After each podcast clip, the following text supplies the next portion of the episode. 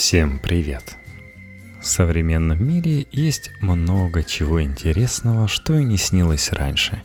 Например, нейромаркетинг – прикладная нейронаучная дисциплина, использующая открытия, связанные с работой мозга, на нужды рынка. Расцвет науки построения манипулятивной среды только начинается вместе с развитием технологий и бигдейта – Массовый интерес к идее нейроархитектуры в непрофессиональном сообществе возник недавно. Бывший сотрудник Facebook, а ныне венчурный капиталист и миллиардер Чамат Полихапития в декабре на встрече со студентами Стэнфордского университета признался, что чувствует себя виноватым за свое участие в разработке алгоритмов соцсетей. Дофономика – как рынок обманывает наш мозг – и как перестать проверять смартфон 80 раз в день. Текст Насти Травкиной на Наив Медиа. Он назвал эти алгоритмы дофаминовыми петлями быстрой обратной связи, которые, по его мнению, уже разрушают здоровые механизмы функционирования общества – они приводят к уничтожению гражданской дискуссии и кооперации, распространению дезинформации и позволяют всяким клоунам управлять массами людей. Что представляет собой эта дофаминовая петля и почему все так плохо? Обратная связь – это данные, которые некая система получает после определенного отрезка своей работы, чтобы ее скорректировать. Например, вы бариста – и посетитель говорит, что ваш эспрессо жидкий, как птичье говно. Вы получили обратную связь, фидбэк, и теперь знаете, что нужно варить кофе гуще и вкуснее. Петля образуется в том случае, если система обратной связи замыкается сама на себя по принципу Шел я как-то через мост, на мосту ворона сохнет, положил ее под мост, пусть ворона мокнет – Шел я как-то через мост, под мостом ворона мокнет, положил ее на мост, пусть ворона сохнет. Петля обратной связи знакома нам, в том числе по игровому циклу в геймдизайне. Любое действие приводит к заданному результату виртуальной реальности и реакции геймера на этот результат, после чего игра снова требует действия. Подобную петлю в некоторых случаях называют компульсивной, то есть навязчивой – Игра может быть устроена таким образом, что каждый момент кажется неподходящим для перерыва, потому что цикл должен быть завершен, но при этом никогда не имеет конечной точки. Дофаминовая петля обратной связи возникает, когда используются стимулы поощрения, такие, например, как получение бонусов, увеличение силы, неожиданные выигрыши и так далее – на этом приеме построена работа Facebook и других соцсетей. Быстрые лайки, шеры и вообще любые интеракции с вашим аккаунтом, которые можно осуществить мгновенно. Суть те же бонусы. Каждый пользователь становится для другого источником дофаминовой обратной связи, предоставляя свои лайки, что в свою очередь увеличивает его собственные шансы дождаться фидбэка – как только на горизонте начинает маячить награда, вырабатывается дофамин, вещество мозга, помогающее вам сфокусироваться на цели, на том, что вы хотите получить. Этот принцип называется системой поощрения мозга, и влияет она на наши поступки куда сильнее, чем может показаться. Подобные механизмы активно используются на рынке – поскольку выброс дофамина – это совершенно нормальная и здоровая реакция нашего организма, и от нее нельзя просто взять и избавиться. То есть неуязвимых для дофаминовой инженерии практически нет. Дофамин – главное активное вещество системы поощрения в мозгу человека и животных – его выделение субъективно переживается как улучшение настроения, обострение желаний и повышение мотивации. Эта система заставляет нас прилагать полезные для организма усилия, искать еду пожирнее и послаще, побеждать соперников, совокупляться с подходящими партнерами и продолжать род. Мозг приманивает нас пред ощущением удовольствия – Почему исполнение желаний не приносит счастья?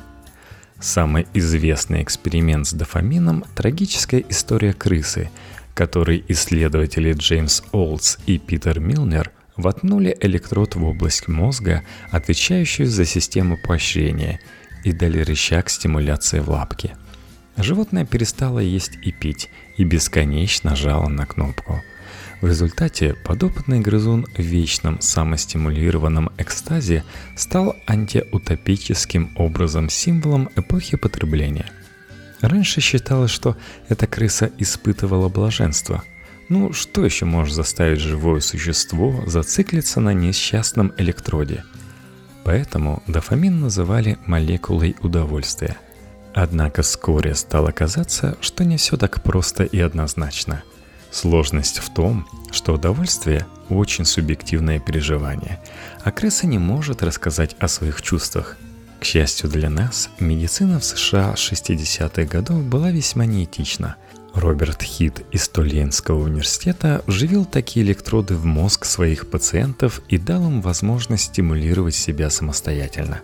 Подопытные больные вели себя как печально известная крыса – занимались самостимуляцией до 40 раз в минуту, не прерывались на еду и продолжали сотни раз нажимать на кнопку даже после отключения тока. Во времена бихевиоризма никому не приходило в голову спрашивать клиентов об их психологических переживаниях. Так что из отчетов о реальном самочувствии пациентов узнать можно немного. Они довольно коротко сообщали, что ощущают что-то приятное – но компульсивное нажатие кнопки и постоянная тревога, что ток отключит, навели многих исследователей на мысль, что дело не в удовольствии. Так, пациент, которого подобным образом лечили от нарколепсии, сказал, что за всю процедуру не пережил ни одного радостного мгновения и чувствовал отчаяние.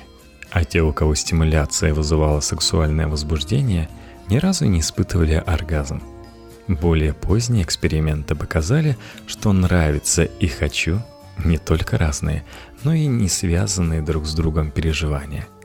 Оказалось, что если мозг грызуна лишить дофамина, то крысе по-прежнему будет нравиться сладкая пища, и на ее морде при поедании возникнет знакомая экспериментаторам блаженная мина – вызванная работой опиоидов, которые связаны с непосредственным переживанием чувственного удовольствия. Однако, несмотря на это, без дофамина она ничего не станет предпринимать, чтобы получить пищу, поскольку у нее не будет мотивации. Если подавить гормон радости, то привлекательность любых вознаграждений исчезает – в 2001 году стэнфордский ученый Брайан Кнутсон доказал, что дофамин отвечает именно за предвкушение удовольствия. Это способ мотивации и поощрения эволюционно верных выборов, способствующих выживанию. Дофамин использует тягу к удовольствию как морковку перед мордой осла, чтобы заставить человека совершить правильные действия – он вынуждает нас искать удовольствие, но не испытывать его. Работой именно этого гормона и обусловлены психологические болезни общества потребления. 10 простейших крючков, на которые нас ловят. Лайки. Смартфоны и планшеты, ВКонтакте, Facebook, Twitter, Instagram и другие приложения регулярно поставляют нам порции социального одобрения – в котором у нас есть биологическая потребность. Конформизм – автоматическая реакция мозга. Каждый лайк вызывает небольшой дофаминовый выброс. Приятный, но краткосрочный. И только усиливающий желание получить больше. Сахар, жир, калории. Привлекательная для системы поощрения еда должна быть как можно более калорийной, содержать достаточно сахара и жиров – Аддиктивные шипучие газировки – это и вовсе жидкий сахар. Именно из-за них, как считают исследователи, у американских школьников так часто развивается синдром дефицита внимания. Бесплатные пробы еды и напитков. На входе в супермаркет или кафе нам могут предложить попробовать что-то сладкое, соленое или содержащее кофеин, чтобы поставить дофаминовый крючок и спровоцировать желание вернуться в это место снова – С той же целью в ресторанах нередко кофе или чаю подают бесплатные сладости. Манящий аромат. В нейромаркетинге работает целая индустрия по созданию убедительных благовоний. Фирменный аромат вокруг кофе, расслабляющие и возбуждающие запахи в различных отделах магазина влияют на поведение покупателей на неосознаваемом уровне – Существуют даже сложные инженерные решения в этой области. Например, с помощью многослойного запаха в торговом центре можно заманить посетителей в кафе «Мороженое» на нулевом этаже. На верхних ярусах распространяют легкий аромат фруктов, на средних – пломбира, а ближе к самому кафе – вафель и карамели. Аппетитные картинки – Визуальные стимулы оказывают сильное воздействие на систему поощрения. Исследования показывают, что когда люди рассматривают привлекательное изображение еды, они воспринимают ее вкус с большим удовольствием. Именно поэтому рестораны перешли от понятной и рациональной организации меню, название, состав, цена к альбому сочных фото самих блюд – Прибавьте к этому нескончаемый поток фудпорно в соцсетях. Система поощрения разогревается, как натертый шерстяным одеялом ртутный градусник. Важно постоянно визуализировать присутствие любых, не только гастрономических товаров. Главное, чтобы картинка оказалась перед клиентом именно в тот момент, когда он чувствует неясный потребительский зуд, но еще не знает, кому отдать свои деньги – Отслеживать направление желаний помогают собранные с учетом вашей соцсетевой активности данные. Именно так реклама, на которую вы уже обращали внимание или похожая на нее, появляется перед вами снова и снова. Сексуальность. Набившая оскомину формула «секс селс» надоела, но не устарела – Намеки на секс, в основном выраженные в виде полуобнаженных прелестниц или оголенных частей женского тела, вызывают дофаминовый зуд. Черта с два вы упустите это поощрение. Разросшийся рынок порнографии тоже играет на руку маркетологам. Формируя компульсивную потребность мастурбировать за просмотром роликов, порномаркет вкачивает ударные дозы дофамина в мозг, делая вас более уязвимыми к другим крючкам – Эротическое возбуждение способствует рискованному финансовому поведению. Новизна. Дофаминовая система поощряет нас узнавать новое, поскольку информация об изменениях в окружающем мире может спасти нам жизнь.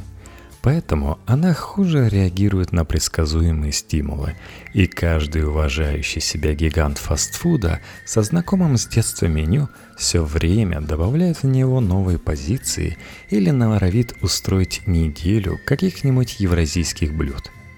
Геймификация – Геймификация – один из архитектурных принципов дофономики – Вовлечение потребителя в игроподобную деятельность с набором очков, возможностью выйти в лидеры, неожиданными бонусами и выигрышами позволяет добиться от него максимальных вложений.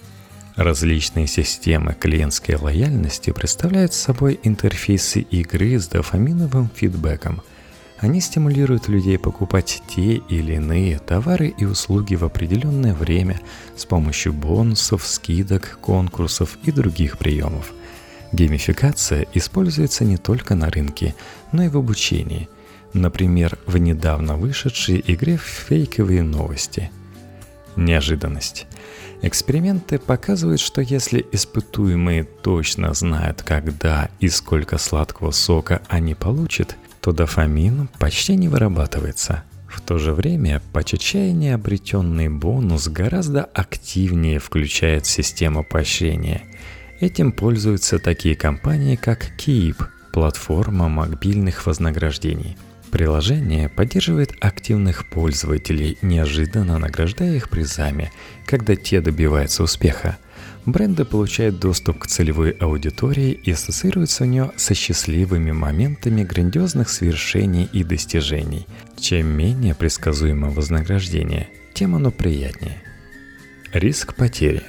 Дофамин связан не только с ажиотажем и приподнятым настроением, но также с нервозностью и повышенной боевой готовностью, ведь это вещество – предшественник адреналина и норадреналина. Боязнь потерять что-либо, как показывают эксперименты в области нейробиологии принятия решений, куда сильнее, чем желание сохранить и накопить. Поэтому такие слова, как «успей приобрести», предложение ограничено. Осталось всего два дня. Пока все не разобрали, последний экземпляр и так далее могут заставить нас покупать просто для того, чтобы избавиться от этой нервозности – Поразительный эффект «Черной пятницы», когда даже обеспеченные люди сходят с ума и с первобытным рыком дерутся за товары далеко не первой необходимости, следствие умело раскрученного переживания дефицита. Мы преувеличиваем ценность вознаграждения, когда высок риск его потерять. Вкусы, запахи, обещания сделать нас богатыми и привлекательными, полуголые модели, дешевый алкоголь и фастфуд – для нашего мозга вечер пятницы кажется сумасшедшей мотивационной каруселью. Рынок использует техники стимуляции производства дофамина, чтобы не просто манипулировать вниманием потребителей, но и взломать нашу систему вознаграждения – Повышение уровня этого гормона делает нас более восприимчивыми к ожиданию любых удовольствий. Но все же, как рынку удается обмануть мозг, самую умную систему на планете? Мозгу требуется тысячелетия на малейшие изменения. Он заперт в темноте черепной коробки и не в курсе, что началась эра технологий, что нет риска стать жертвой какого-нибудь существа, которое не прочь с тобой полакомиться или умереть от голода, отказавшись от чего-нибудь калорийного прямо сейчас, и что еду не надо преследовать и добывать. Он по-прежнему реагирует на все, как реагировал тысячу лет назад, словно с тех пор ничего не изменилось. Его задача сделать так, чтобы мы дожили до репродуктивного периода, получили ценную калорийную пищу, завоевали подходящих половых партнеров и успешно размножались, передавая свои гены. Дофаминовое поощрение – это один из механизмов так называемой лимбической системы, которую очень условно считают основным эмоциональным процессором мозга. Она расположена большей частью под корой больших полушарий, так как сформировалась в процессе эволюции раньше них – Эту древнюю структуру иногда называют горячей системой мозга. Она реагирует на стимулы быстрее, чем мы успеваем это осознать, и предпочитает получать награду как можно скорее. Нейромаркетинг использует целый набор инструментов, активирующих и распаляющих горячую систему, минуя наше сознание. Еще до того, как мы начинаем понимать, что происходит, над организмом берут вверх базовые эмоции, заставляя нас вести себя так, будто мы на грани голодной смерти, человеческий вид находится под угрозой вымирания, и только наш зажор и безудержное совокупление могут всех спасти. Распаленный картинками, запахами и обещаниями – Мозг заставляет нас верить в реальность будущего вознаграждения. Так что мы продолжаем вновь и вновь сжать на рычаг, потребляя то, что приносит больше нервозности и опустошенности, чем удовлетворение. Механизм поощрения, который был так полезен для наших предков-приматов, сегодня оказывает нам медвежью услугу, когда онлайн-магазины, игры, приложения для быстрого секса, доступный заказ наркотиков, всегда открытые супермаркеты и рестораны связаны в большую дофаминергическую систему взлома мозга. Дофаминовая архитектура рынка наглядно показывает, как химически устроен бодрияровский симулятор. Он заставляет нас гнаться за тем, чего мы не хотим, получать то, что нам нужно, только для того, чтобы еще сильнее разжечь зуд ожидания награды. В таком состоянии трудно действовать осознанно, анализировать происходящие в окружающем мире процессы, политические и экономические события. Мотивации хватает только на то, чтобы среагировать на очередной вброс острой, новой, скандальной информации, испытать коллективный хайп и выкинуть инфоповод непереваренным – Именно благодаря дофаминовым петлям обратной связи фейковые новости обрели такую политическую силу. Об этом разрушающем эффекте Facebook говорит Чамат Полихопития в своем выступлении. Более молодая система – краполушарий неокортекс.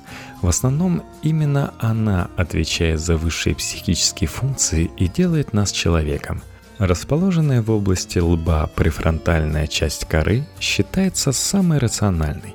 Она связана с планированием, принятием решений, контролем желаний и эмоций, сдерживанием потребностей. Иными словами, если сила воли и существует, то локализована она именно здесь. Это то, что называют холодной системой. Более молодое образование, кора, работает медленнее лимбической системы – которые реагируют мгновенно и громко. Томография может даже засечь состояние конфликта сознательных и бессознательных интенций, а вместе они формируют наше поведение.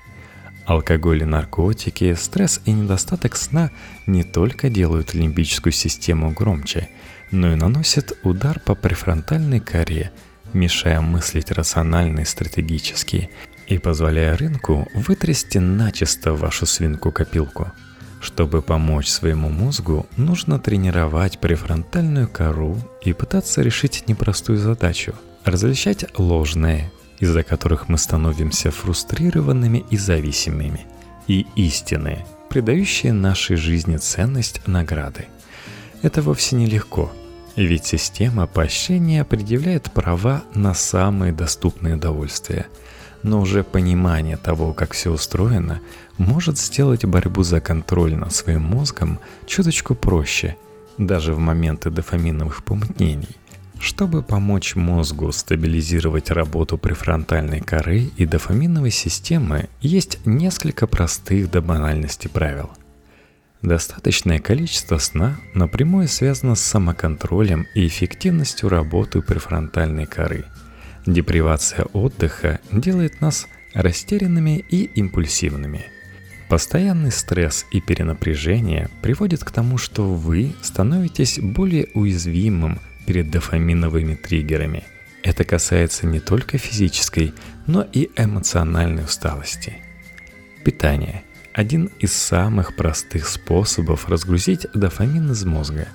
Исключите сахар и простые углеводы из рациона – или ограничьте их количество. Избегайте чересчур соленой и жирной еды, а также усилители вкуса вроде тех, что добавляют фастфуд, полуфабрикаты и чипсы. Кофе, сигареты, алкоголь, амфетамины и кокаин взрывают систему поощрения. Слезайте, если сможете. Физическая активность улучшает кровообращение, и мозг получает больше кислорода – а от энергоемких занятий организм переживает кратковременный контролируемый полезный стресс, который стимулирует выработку эндорфинов, повышая настроение надолго. И главное, сфокусируйте внимание на том, что вы действительно любите – это открывает возможность подружить префронтальную кору системой поощрения и научить мозг вожделеть долгосрочных результатов. Так у вас появится мотивация изучать новые области науки, реализовывать трудные бизнес-проекты, осваивать сложную технику и воплощать в жизнь творческие концепции. И последний рецепт. Как отличить полезное желание от бесполезного – у каждого человека есть неоспоримое право на переживание удовольствий и на удовлетворение своих потребностей. Это неотъемлемый компонент ощущения счастья.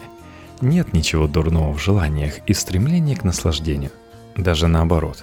Без этого жизнь лишается смысла, а мы становимся неспособны на большие поступки. В американском психиатрическом журнале была опубликована история наркомана со стажем Адама – который употребил весь запас хранившихся у него веществ, чтобы не попасться на облаве. Кислородное голодание повредило его систему поощрения, и когда он вышел из больницы, то не хотел не только наркотиков, а вообще ничего. Ни одна вещь его не радовала. Он стал угрюм, нелюдим и впал в депрессию. Не будьте как Адам. Желания полезны, пока вы контролируете себя и не путаете «хочу» со стремлением к счастью. Пока эти удовольствия имеют смысл в контексте ценностей конкретно вашей жизни. Внутреннее вознаграждение трудно пощупать, зато процесс достижения поставленных перед собой целей тоже вызывает выбросы дофамина. А когда миссия выполнена – мы чувствуем удовлетворение и испытываем радость во всей ее полноте, поскольку сделали что-то такое, что связало в командной работе нашу префронтальную кору и систему поощрения. Хочется напомнить, что и у меня есть система поощрения, основанная на страничке на Patreon. Patreon.com slash c-story – там для вас найдется, как меня поощрить или поддержать. Выбирайте глагол по вашему вкусу. И, конечно же, подписка на подкаст с ежедневными выпусками, включая выпуски вечернего чтения –